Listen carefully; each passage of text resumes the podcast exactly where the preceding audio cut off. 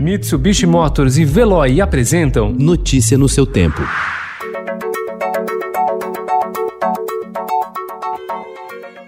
Olá, seja bem-vindo. Hoje é terça-feira, 11 de agosto de 2020. Eu sou Gustavo Toledo, ao meu lado, Alessandra Romano. E estes são os principais destaques do jornal Estado de São Paulo.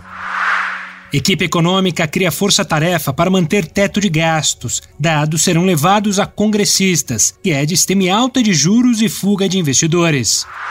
Ex-secretária do Tesouro, Ana Paula Vescov, diz que se forem criados gastos sem fontes, Brasil vai à bancarrota.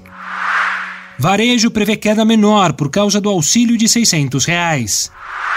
São Paulo recebe um bilhão de reais em doações. Recursos doados por 452 empresas e pessoas físicas são utilizados em saúde, educação e proteção social.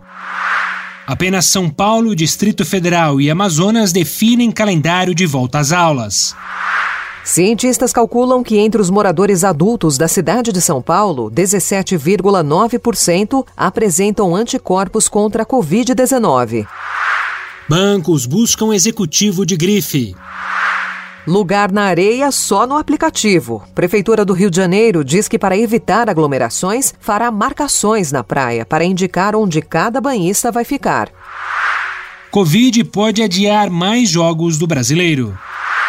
Em Londres, pela música erudita, Línio Fernandes saiu de Itanhaém para a Royal Academy of Music. Notícia no seu tempo. Oferecimento: Mitsubishi Motors e Veloy. Se precisar sair, vá de Veloy e passe direto por pedágios e estacionamentos. Aproveite as 12 mensalidades grátis. Peça agora em veloy.com.br e receba seu adesivo em até 5 dias úteis. Veloy, piscou, passou.